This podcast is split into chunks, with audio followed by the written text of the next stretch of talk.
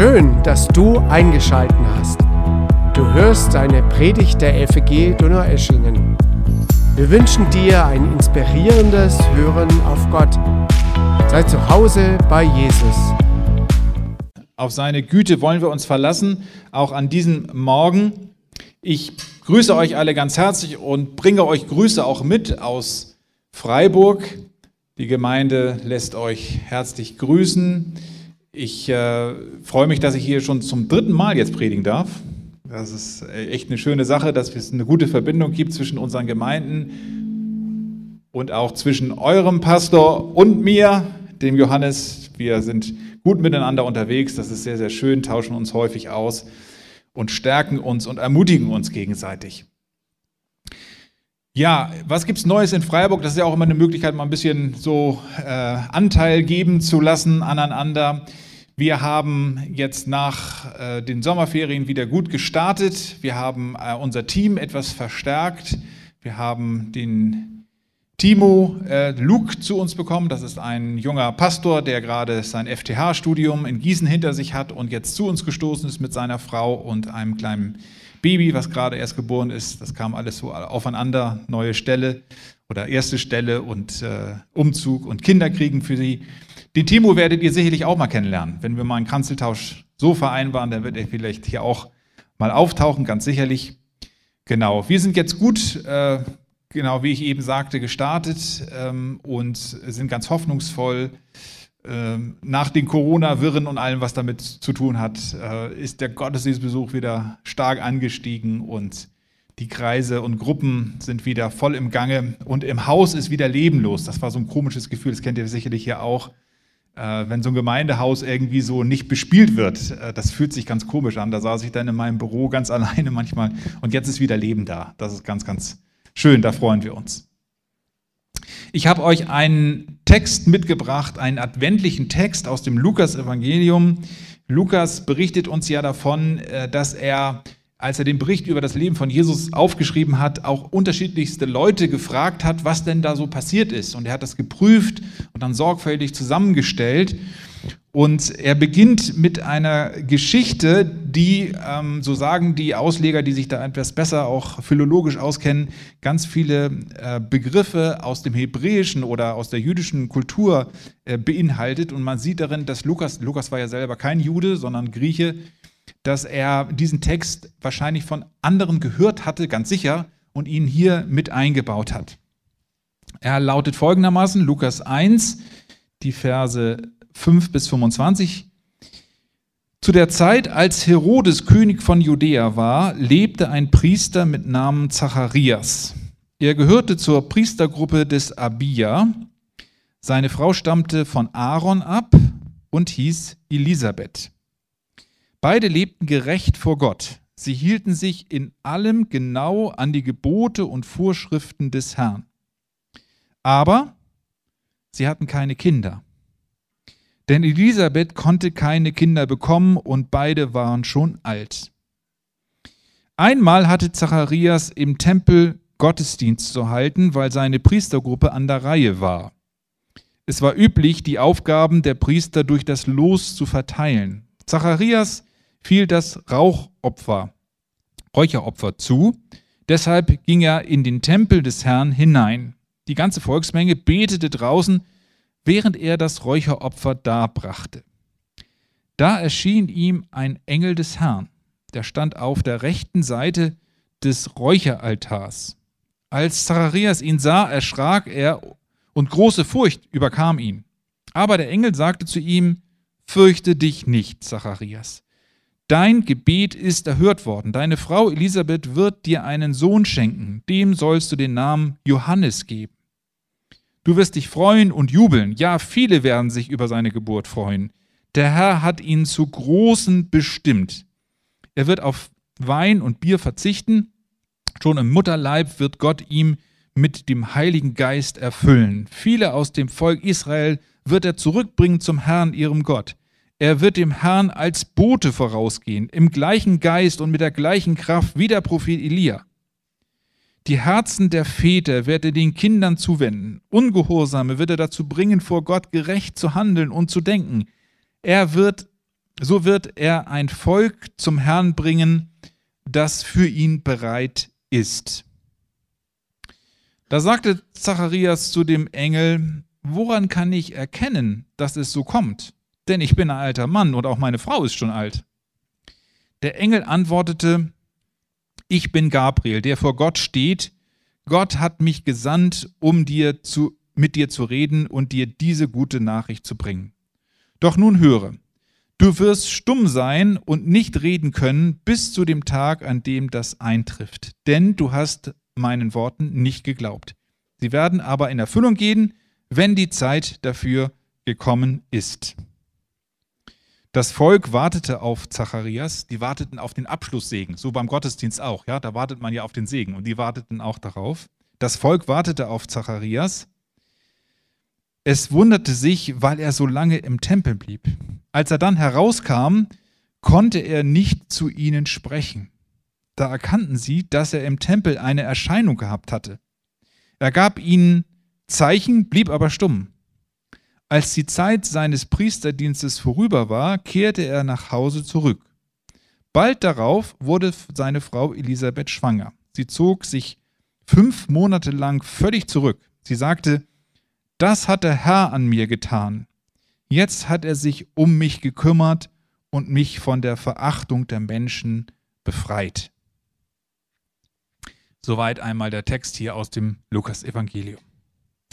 Lukas beginnt seinen Bericht über Jesus, er beginnt diese Jesus-Geschichte mit nicht mit der Geburt von Jesus selber, sondern mit der Geburt und der Ankündigung einer Geburt von jemand anders, nämlich von Johannes dem Täufer. Und wenn wir diesen Text hier uns anschauen, dann stellen wir fest, wir sind hier zunächst einmal, obwohl das ja schon Neues Testament ist, wir sind noch ganz im alten Bund. Wir sind noch ganz bei den alten Ordnungen. Es ist alles noch in Ordnung, in der alten Ordnung. Also, es gibt den Tempel noch und die Vorhöfe, die verschiedenen Höfe, die es da gab für Heiden und für Frauen und Männer und so weiter und so fort. Es gibt das Heiligtum und es gibt das Allerheiligste. Und es gibt noch den Stamm der Leviten, die den Priesterdienst durchführen. Und es gibt noch Schlachtopfer und Brandopfer und Räucheropfer. Und einer dieser Priester ist der Zacharias. Er gehört, das wird hier erwähnt, zur Priestergruppe Abia. Die Priester waren so aufgeteilt in verschiedene äh, Einheiten sozusagen und er gehörte eben zu dieser einen Priestergruppe und die wechselten sich ab im Priesterdienst. Also die waren nicht die ganze Zeit da, die wohnten auch nicht meistens nicht in Jerusalem, sondern außerhalb und kamen dann für diese Dienstzeit dort nach Jerusalem. Und hier wird erwähnt, dass auch Elisabeth, seine Frau, eine Nachfahrin von Aaron war. Aaron war ja der erste Priester gewesen. Also, die beiden haben die edelste Abstammung sozusagen, die man so als Priester haben kann, als Priesterfamilie. Aber nicht nur das, das wird hier auch im Text erwähnt, es war eben nicht nur eine gute Tradition, in der sie lebten, sondern sie waren auch ganz mit dem Herzen dabei. Das waren Leute mit einer inneren Überzeugung, einem inneren tiefen Glauben an Gott, die sich für Gottes Sache zur Verfügung gestellt hatten. Hier steht in Vers 8, sie hielten sich in allem genau an die Gebote und Vorschriften des Herrn. Also bei den beiden stimmte erstmal alles. Die Tradition stimmte, die Familie stimmte, sogar die innere Frömmigkeit, die Überzeugung, alles stimmte. Aber eins hatten sie nicht, ein Kind. Sie hatten keine Kinder bekommen. Mein erster Punkt heute Morgen, der unerfüllte Wunsch. Viele, viele, viele Jahre hatten sie gehofft und gebetet und gebangt, dass doch die Elisabeth endlich schwanger werden würde, aber sie wurde nicht schwanger. Und wenn ein Ehepaar keine Kinder bekommen kann, dann ist das häufig ein tiefer Schmerz. Das ist nicht etwas, wo man sagt, na ja, ist ja nicht so schlimm, ja, es gibt ja noch mehr Freuden im Leben sondern wenn ein Ehepaar sich Kinder wünscht und keine Kinder bekommen kann, dann geht das ganz, ganz tief. Dann ist das ein tiefer, tiefer Schmerz und man lässt sich nicht einfach so schnell hinwegtrösten darüber. Und so war das auch bei ihnen. Sie hatten gebangt, sie haben sich so ein Kind gewünscht, aber sie bekamen kein Kind. Eine Sache muss man noch wissen. Damals war es eben nicht nur so, dass man sich gefreut hat, wenn man überhaupt ein Kind bekommt und allem, mit allem, was dazugehört, sondern Kinder waren damals natürlich auch eine soziale Absicherung. Und das heißt, wenn man keine Kinder hatte, dann war man im Alter meistens alleine, hilflos und auch arm. Man hatte niemanden, der sich um einen kümmern konnte. Das heißt, auch ihre eigene persönliche Zukunft sozusagen war dadurch gefährdet, dass sie keine Kinder bekommen konnten. Und noch etwas anderes, das wird hier ja angedeutet in dem letzten Vers, da steht, dass Elisabeth sagte, dass die Mitmenschen sie wegen ihrer Kinderlosigkeit verachtet hatten. Also die Leute haben über die beiden gesprochen. Die haben gesagt, das ist doch ist das doch ein Traumpaar hier. Beide aus so einer guten Familie und so. Und warum bekommen die keine Kinder? Na, da muss doch irgendetwas noch im Hintergrund sein. Da ist doch irgendetwas schief in der Ehe oder irgendeine versteckte Sünde oder so etwas ähnliches. Die Leute redeten über die beiden und über die Elisabeth, die keine Kinder bekam. Und das hat die gemerkt und das hat ihr wehgetan innerlich. Also da war durchaus Leiden da, großer Leidensdruck da.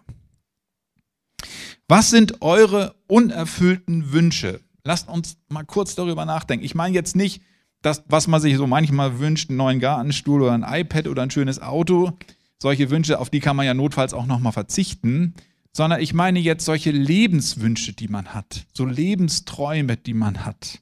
Vielleicht einen Partner, wenn man sich einen Partner wünscht und man bekommt keinen Partner. Oder Gesundheit, wenn Leute eine Krankheit haben, eine chronische Krankheit vielleicht, jeden Tag dadurch belastet sind oder eine Einschränkung haben, eine Behinderung haben, mit der sie im Leben gefesselt sind daran. Und sie wünschten sich so sehr, wenn ich das nicht hätte, das wäre doch cool. Oder vielleicht der Traum, den man hat, beruflich irgendeine Position einzunehmen, dass man sagt, eigentlich würde ich, ich muss immer das hier machen, aber eigentlich würde ich gerne das machen. Und ich kriege das irgendwie nicht hin. Das passiert nicht. Meine Beobachtung ist, dass bei uns, auch bei uns Menschen, ähnlich wie da, manchmal so ein religiöser Reflex oder so ein religiöses Denkmuster dann da ist. Und das lautet, Leute, die mit Gott unterwegs sind, die bekommen eigentlich alles, was sie sich wünschen. Gott ist doch dafür da, dass er uns so Wünsche erfüllt. Gott ist doch dafür da, wir geben unser Leben für Gott und er sorgt dann dafür, dass es uns gut geht und wir alles bekommen, was wir uns wünschen. Weil wir sind ja mit Gott unterwegs. Manchmal, man merkt das manchmal nur so an kleinen Punkten. Ich erinnere mich an eine Gemeinde, wo ich meinen Dienst tat und da war ein Mitarbeiter, der sich eingesetzt hat und wirklich unheimlich viel getan hat für Gott und der wurde dann plötzlich schwer krank und fiel aus und hatte, war sehr, sehr eingeschränkt. Und die Leute sagten dann in der Gemeinde, die redeten darüber und sagten, warum gerade er? Er hat sich doch so eingesetzt für Gott und seine Sache. Und ich merkte, dahinter ist dieser Gedanke, ja, wer sich einsetzt für Gott, der hat auch ein gutes Leben. Den geht es am Ende auch gut. Aber das war nicht der Fall. Bei dem Menschen nicht und bei Elisabeth und Zacharias war es auch nicht der Fall. Obwohl sie so gut waren, obwohl sie sich so für Gottes Sache einsetzten, obwohl sie eine innere Frömmigkeit hatten, waren da doch unerfüllte Lebenswünsche. Frömmigkeit ist keine Eintrittskarte für den Erfolg. Bei Zacharias und Elisabeth nicht und auch nicht bei uns. Und die beiden haben sicherlich häufig darüber nachgedacht, woran liegt denn das jetzt, dass wir keine Kinder bekommen? Und sie fanden keine Antwort. Sie fanden keine logische Antwort darauf und sie fanden auch keine geistliche Antwort darauf. Und jetzt waren sie alt geworden und jetzt war irgendwie, merkt man, dass der Zug abgefahren. Dieses Geschichte, diese Geschichte war eigentlich schon fast vorbei. Mein zweiter Punkt, Gottes Pläne sind manchmal anders als unsere Wünsche. Ich, ich will nicht zu viel sagen, aber ich stelle mir das so vor, dass Elisabeth und Zacharias sich sehr eine Familie auch gewünscht haben. Wahrscheinlich nicht nur jetzt einen Sohn, das Glück, ein Baby in der Hand zu haben, sondern dahinter war sicherlich dieser Gedanke verbunden, auch eine Familie zu haben, mal eine Schwiegertochter zu haben, Enkelkinder zu haben. Das ist ja so ein Traum, den viele von uns träumen, den kennt ihr vielleicht auch, diesen Traum von einer Großfamilie, oder? Habt ihr diesen Traum von einer Großfamilie? das stellt man sich ja immer sehr romantisch vor. Manchmal sind die ja gar nicht so, so harmonisch, die Großfamilien. Aber dieser Traum, den gibt es. Ich erinnere mich noch daran, kennt ihr das Lied von Peter Fox noch, Haus am See? Das war 2008. Peter, 20 Kinder, genau. Und ich, ich habe nochmal nachgeguckt, wie er das formuliert. Am Ende der Straße steht ein Haus am See. Orangenbaumblätter liegen auf dem Weg. Ich habe 20 Kinder, meine Frau ist schön. Hm, alle kommen vorbei, ich brauche nicht rauszugehen. Und dann in der letzten Strophe heißt es, hier bin ich geboren, hier werde ich begraben, hab taube Ohren, einen weißen Bart und sitzt im Garten. Meine 100 Enkel spielen Cricket auf dem Rasen. Wenn ich so dran denke, kann ich es kaum erwarten. Also der, dieser Gedanke, diese Großfamilie am Haus am See, alle sind glücklich, sind gut miteinander dabei. Man hat eine Grillparty, die Enkel spielen Cricket auf dem Rasen. Also diese heile Welt, so ein Bild haben wir ja manchmal vor Augen. Und ich glaube, wenn ich das richtig verstehe, Elisabeth und Zacharias, die haben sich auch so etwas erträumt. So eine, eine Familie zu haben, eine Großfamilie zu haben. Nicht nur Kinder, sondern auch irgendwann einmal Enkel.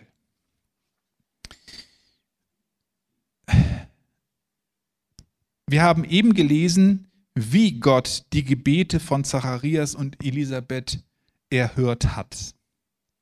Und das ist jetzt interessant. Er gibt ihnen ja, worum sie bitten. Sie bekommen einen Sohn. Und doch ist es ja ganz anders, als sie es vielleicht gedacht haben.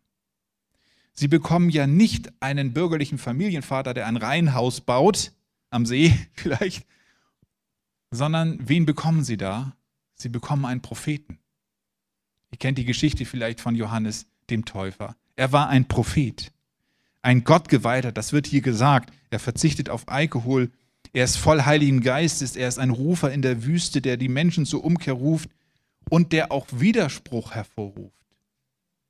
Was war das für ein Mensch, dieser Johannes? Johannes war ein Prophet, herb, kantig, provokativ, aber auch grundehrlich und heilig. Am Ende steht nicht ein Haus am See mit 20 Kindern und 100 Enkeln, sondern der gewaltsame, grausame Tod dieses Mannes, der es wagte, gegen die Mächtigen auf sich aufzulehnen und die Wahrheit zu sagen. Wir wissen, dass Herodes ihn nachher umbringen ließ, weil er es nicht aushalten konnte, dass da einer die Wahrheit sagt. Und dieser Mann wurde ein Wegbereiter für Jesus Christus. Er ist eine ganz wichtige, zentrale Figur. Er ist der größte Prophet des alten, des alten Bundes, der hier vorkommt, der den Weg bereitet für den Messias, für den Christus, der die Welt retten wird. Was bedeutet das für uns? Manche Wünsche werden von Gott nicht erhört, weil Gott noch etwas ganz anderes mit uns vorhat, weil er weil seine Gedanken noch höher sind und weiter sind und er noch mehr den Überblick hat. Die Frage an uns lautet, sind wir bereit, wie Zacharias und Elisabeth, uns auf Gottes Pläne einzustellen und Ja zu sagen, wenn Gott uns zu etwas beruft, zu etwas führt, was vielleicht nicht unseren Träumen entspricht, sondern Gottes Wege sind für uns. Oder haben wir so stark unsere Träume in unserem Kopf, dass wir uns gar nicht mehr auf das andere einstellen können, auf das Neue einstellen können, was Gott mit uns vorhat. Im Februar begann der Krieg in der Ukraine, ihr habt es mitbekommen.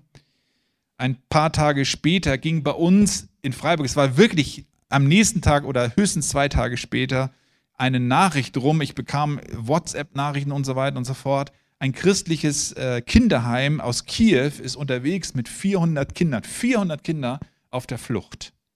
Die Bomben fielen da in Kiew und die haben die Sachen gepackt, sich einen Bus geschadet oder noch mehrere und sind sofort losgefahren hier nach Freiburg. Warum nach Freiburg? Es gibt eine Beziehung zwischen Freiburg, dem Seinledele, das ist eine diakonische Einrichtung, die zur Stadtmission bei uns gehört, und den Kiew, diesem Vaterhaus heißt es, diesem Kinderheim, Vaterhaus, in Kiew und die haben gesagt, wir müssen jetzt hier weg, sonst werden wir alle noch zerbombt. Wir fahren jetzt sofort los nach Freiburg. Und dann kamen die bei uns an und äh, es hieß also, morgen sind die da, wir müssen die irgendwo unterbekommen. Und die Leute sagten schon, ja, wir stellen unsere, unsere Häuser zur Verfügung. Und dann wurde die Stadt eingeschaltet und die hat dann Container zu, bereitgestellt und so weiter, dass die Leute, die Kinder erstmal da unterkommen konnten. Und diese Stadtmissionen, das ist diese diakonische Einrichtung, zu der wir ein sehr gutes, enges Verhältnis haben. Viele Leute arbeiten auch dort mit. Äh, die hat nicht nur, die hat mehrere diakonische Einrichtungen, Altenheime und so weiter, und sie hat auch ein Hotel in Bad Kotzing, das Hotel Alafonte. ein sehr, sehr schönes Hotel. Ich war da auch schon mal Gast. Und dieses Hotel äh, wurde geleitet von einem Bruder aus unserer Gemeinde, der dieses Hotel eigentlich aufgebaut hat und also zu dem gemacht hat, was es ist. Ein, ein, ein tolles, gepflegtes äh, Hotel. Und dieses Hotel hat er betrieben und er, das ist sozusagen so sein Baby. Er ist der Hotelier gewesen dieses Hotels und hat dort alles aufgebaut, alle Mitarbeiter, alles organisiert und zwar sehr, sehr gut hat er es gemacht. Und jetzt kam der Gedanke auf, wo sollen jetzt diese Kinder hin, diese 400 Kinder? Man braucht Unterkünfte dafür. Und die Stadtmission hat dann gesagt, überlegt, na Moment mal, wir haben ja ein Hotel, dann werden wir jetzt das Hotel schließen und daraus ein Kinderheim machen. Und das haben die innerhalb von wenigen Tagen oder Wochen besprochen, das waren nur 14 Tage oder sowas. Und dann wurde auf unser, der Bruder aus unserer Gemeinde, der jetzt 20 Jahre lang Hotelier war, wurde auf einmal Waisenhauspapa ja, innerhalb von wirklich wenigen Tagen. Und ich habe ihn dann gefragt und habe gesagt, sag mal, wie gehst du jetzt damit um? Das Hotel, das ist doch dein Haus am See sozusagen. Das hast du doch aufgebaut. Das hast du doch, da hast du doch so viel Herzblut reingesteckt. Das, da kennst du jeden Nagel an der Wand. Ich weiß, wie, wie mit welcher Leidenschaft er das getan hat. Wie kannst du jetzt, wie kannst du dich darauf einstellen? Wie hast du das geschafft? Und er hat gesagt, weißt du, am Anfang des Jahres hat Gott zu mir gesprochen, ich habe noch was mit dir vor. Da wusste er davon noch nichts. Ich habe noch was mit dir vor. Es kommt eine neue Zeit für dich. Stell dich innerlich drauf ein. Und jetzt, als das alles so gekommen ist, da wusste ich, das ist jetzt meine Aufgabe, das ist jetzt meine Berufung, da soll es weitergehen. Und ich finde das so schön, weil daran deutlich wird, was geschieht, wenn Menschen sich auf das einstellen, auf das Neue, auf das andere, was Gott mit ihnen vorhat und nicht nur ihre eigenen Träume vor Augen haben. Und ich möchte selber so ein jemand sein, der nicht so sehr von seinem Haus am See träumt, sondern bereit ist, für Gott da zu sein, für seine Sache, sich einbinden zu lassen in sein Reich. Martin Luther hat gesagt, niemand lasse den Glauben daran fahren, dass Gott an ihm eine große Tat tun will. Und ich glaube, das ist wahr. Das gilt für jeden von uns. Das dritte, Zweifeln, Vertrauen und Handeln. Lukas berichtet uns davon, dass Zacharias eine Engelserscheinung hatte. Der Erzengel Gabriel begegnet ihm im Heiligtum. Das ist schon eine wirklich verrückte Geschichte. Und er erschreckt sich auch fürchterlich, als er das mitbekommt, dass da auf einmal ein Engel ist. Und der sagt, fürchte dich nicht. Und er hat dann eine Botschaft für ihn und die lautet, dein Gebet ist erhört worden, deine Frau Elisabeth wird dir einen Sohn schenken. Nun muss man sagen, wie wäre normalerweise die Reaktion darauf? Eigentlich müsste der jetzt doch in die Luft springen, oder? Und sagen, Halleluja, jetzt ist es soweit, endlich, unsere Gebete wurden erhört. Coole Sache. Aber seine Reaktion fällt ganz anders aus. Sehr menschlich eigentlich. Er sagt, pff, kann ja jeder behaupten, nicht? Woran soll ich denn das erkennen? Was gibt es denn für Anzeichen dafür, dass das wirklich so kommen wird? Und dann denkt er nochmal weiter und sagt, also Moment mal, vor 20 Jahren hätte ich mir das vorstellen können, aber jetzt, in diesem Alter, ich bin ein alter Mann meine Frau ist auch schon alt geworden. Wir stellen uns die Menschen der Antike ja manchmal sehr naiv vor. Wir dachten, also früher haben die alles geglaubt. Aber die haben auch damals nicht alles geglaubt. Die konnten auch eins und eins zusammenziehen. Die hatten auch ihre Zweifel und Anfragen. Und der Zacharias hat das. Und sie, er äußert das. Er äußert seinen Zweifel und sagt, ich kann das nicht glauben. Du musst mir schon irgendwie ein Zeichen geben. Und er bekommt ja dann auch ein Zeichen und das ist, wie ein Ausleger schrieb, Gericht und Gnade zugleich. Er kann nicht sprechen, aber er bekommt wirklich den Sohn. Ja? Also das ist eine interessante, ambivalente Sache, die Gott hier äh, zulässt. Er bekommt, er kann nicht sprechen, aber das ist das Zeichen, dass ähm, tatsächlich er einen Sohn bekommen wird. Und dann finde ich das so schön, man kann ja sagen, hat er jetzt weiter gezweifelt oder nicht? Nein, er hat nicht weiter gezweifelt, er hat am Ende doch geglaubt, denn er geht ja nach Hause, nach dieser Diensteinheit dort, er geht zu seiner Frau und er schläft mit seiner Frau. Sonst wäre seine Frau nicht schwanger geworden. Also er hat Hoffnung. Er hat Hoffnung und er hat Glauben. Meine Erfahrung ist, dass Zweifel und Glauben sich bei mir und bei uns immer wieder abwechseln. Und wenn ich in die Bibel schaue, bei den Männern und Frauen, die wir als Helden des Glaubens erkennen, dann, dann sehen wir bei ihnen auch immer beides. Wir sehen immer Zweifel und Glauben. Petrus im Wasser ist ja äh, sprichwörtlich geworden. Der Gott, Jesus sagt zu ihm, komm ins Wasser, also diese Szene auf dem See Genezareth, die sind da unterwegs mit dem Boot und so weiter und Gott, Jesus begegnet ihnen, kommt ihm entgegen und sagt dann zu ihm, komm mir entgegen. Und er steigt aus und geht äh, Jesus entgegen. Und er hat unheimlichen Glauben, also wahnsinnig, wahnsinnig Glauben, geht auf dem Wasser und dann sieht er die Wellen und dann sinkt er doch ein, doch wieder Zweifel. Und das ist, ich finde, das ist eine sehr, sehr tröstliche Botschaft, die hier auch in dem Text äh, versteckt ist. Wenn Gott nur wirken könnte, wenn wir immer zu 100% vertrauen, dann kämen wir alle nicht vom Fleck. Gott fordert von uns Glauben. Ja, das tut er, auch hier. Aber Gott überwindet auch unseren Zweifel. Wie stark ist dein Vertrauen in die Zusagen Gottes? Vertraust du, glaubst du immer zu 100 Prozent? Wenn das so ist bei dir, dass du immer 100 Prozent Glauben hast, wunderbar, dann gratuliere ich dir. Für alle anderen soll gelten, Gott ist noch stärker als unser Zweifel. Er kann und er wird handeln, auch wenn es uns am Vertrauen mangelt und wenn wir immer noch Einwände haben. Ich glaube, wir können es tun wie Zachäus, Zacharias, Entschuldigung, wie Zacharias.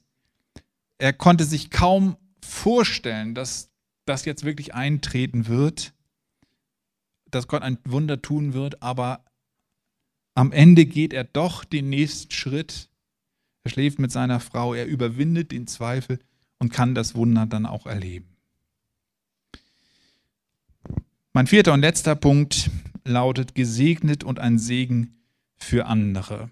Dieser Bericht handelt ja zunächst einmal von einer sehr persönlichen, privaten Geschichte, könnte man sagen, von einem unerfüllten Kinderwunsch und davon, dass dieses Ehepaar am Ende doch einen Sohn bekommt und wie Gott sie dabei führt und wie sie erleben, dass Gott für sie sorgt und für sie da ist. Wie Gott unerfüllten Kinderwunsch am Ende doch erfüllt. Das ist eine schöne Geschichte. Wir haben, ich habe sie ja auch ausgelegt. Auch daraus können wir was für unseren Glauben lernen, sicherlich. Aber das ist nur eine Ebene dieser Geschichte. Es gibt noch eine tiefere Ebene und auf die möchte ich euch zum Schluss hier noch einmal hinweisen. Es gibt noch den heilsgeschichtlichen Rahmen, in dem diese Geschichte sich abspielt. Es geht eben nicht nur um da ein Ehepaar, das sich gerne ein Kind wünscht, sondern es geht um die Rettung der Welt, um die Heilsgeschichte. Und die beiden sind ein Teil der Heilsgeschichte. Deswegen hat Lukas diese Geschichte auch hier mit vermerkt. Es geht darum, dass Gott diese Welt retten will, dass er seinen Sohn Jesus Christus auf diese Erde senden will und dass dort jemand, wie angekündigt, vorher kommen soll, der den Weg bereitet, der den Weg bereitet, so dass Menschen Jesus Christus kennenlernen können, die Rettung erfahren können. Es geht um das Wunder von Weihnachten, es geht um die Zeitenwende und diese beiden sind mit der Geburt ihres Kindes dort involviert. Elisabeth und Zacharias lassen sich einbinden in diese wunderbare, weltbewegende, weltverändernde Geschichte. Sie erleben nicht nur den Segen auf eine sehr persönliche, private, familiäre Ebene, das Glück, Kinder zu bekommen, sondern sie erleben, dass Gott sie in seine Segensgeschichte einwebt und dass sie so zu Trägern des Segens werden. Sie sind daran beteiligt, dass Jesus Christus auf diese Welt kommt und zu diesen Menschen kommt. Und ich möchte euch das heute Morgen auch zusprechen, euch, die ihr Jesus Christus nachfolgt, heute Morgen. Gott will nicht nur dafür sorgen, dass ihr persönliches Glück erlebt. Das tut er zwar auch immer wieder und da können wir ihn danken dafür, da kümmert er sich drum. Aber ihr seid vor allen Dingen von Gott dazu berufen, eingewoben zu weben in diese Heilsgeschichte. Das hört sich ein bisschen komisch an, aber es ist tatsächlich so. Jeder von euch, der Jesus Christus nachfolgt, ist ein Teil dieser Heilsgeschichte. Diese Geschichte geht nämlich weiter. Sie läuft bis ins Jahr 2022 in Donaueschingen. Diese Geschichte, die davon spricht, dass Jesus auf diese Welt kommt und dass durch ihn Rettung geschieht und Heilung und Vergebung und Hoffnung. Und so glaube ich, dass Gott auch euch gebrauchen will, für einen Segen, ein Segen zu sein für euer Umfeld, für die Menschen um euch herum, sodass Gott landen kann. Ihr sollt auch ein Wegbereiter sein für Jesus. Johannes war ein Wegbereiter für Christus und ihr dürft es auch sein. Ich glaube, wir brauchen diesen Blick für unser Leben, für unsere Arbeit und für unsere Beziehungen. Wie geht das in dieser Weihnachtszeit? indem du in den nächsten Tagen etwas von Jesus zu den Menschen bringst. Etwas von seiner Hoffnung, seiner Liebe, seiner Vergebung, seiner Annahme. Und dass du von Jesus erzählst, dem Licht der Welt. Meine Frau ist in einem ambulanten Pflegedienst äh, in Freiburg unterwegs. Die muss in einer Schicht 30 Personen, verschiedene Personen anfahren. Das muss man sich mal vorstellen, 30, das ist ganz schön viel. Und da ist sie häufig nur fünf Minuten bei irgendjemandem und hilft ihm, die Stützstrümpfe anzuziehen oder die Tabletten zu richten. Und sie erzählt mir jetzt die Tage, dass die Leute manchmal sehr einsam sind und diese Sehnsucht haben, mit jemandem zu sprechen. Gerade in der Adventszeit ist, kommt diese Einsamkeit noch mehr hoch, irgendwie so. Und sie sagt, ich, ich nehme mir dann, auch wenn es nur ganz, ganz wenig Zeit ist, ein bisschen Zeit. Ich setze mich einmal hin, um einmal zuzuhören. Und auch von Jesus zu reden. Das kann man machen in einer angenehm, angemessenen Art und Weise. Und wir haben in diesen Tagen so ein paar Bücher bestellt, Adventsbücher, die sie dann da verteilt. Das ist so eine ganz kleine Sache. Aber wir können es tun, diese Hoffnung weitergeben.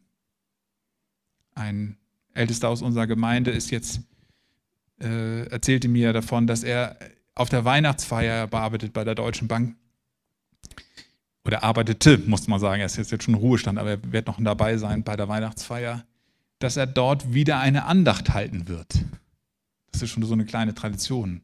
Er sagt, was kann ich denn sagen, Markus? Was, was soll ich darüber bringen? Was kann ich von Jesus erzählen, von der Hoffnung? Ich weiß, dass ihr hier einen Weihnachtsmarkt habt und dass ihr gleich, Johannes hat mir gesagt, predigt nicht zu lange, die müssen alle noch auf den Weihnachtsmarkt, also ich höre gleich auch auf. Aber dann tut ihr es doch auch ihr bringt den Leuten ein bisschen den Jesus, die Hoffnung.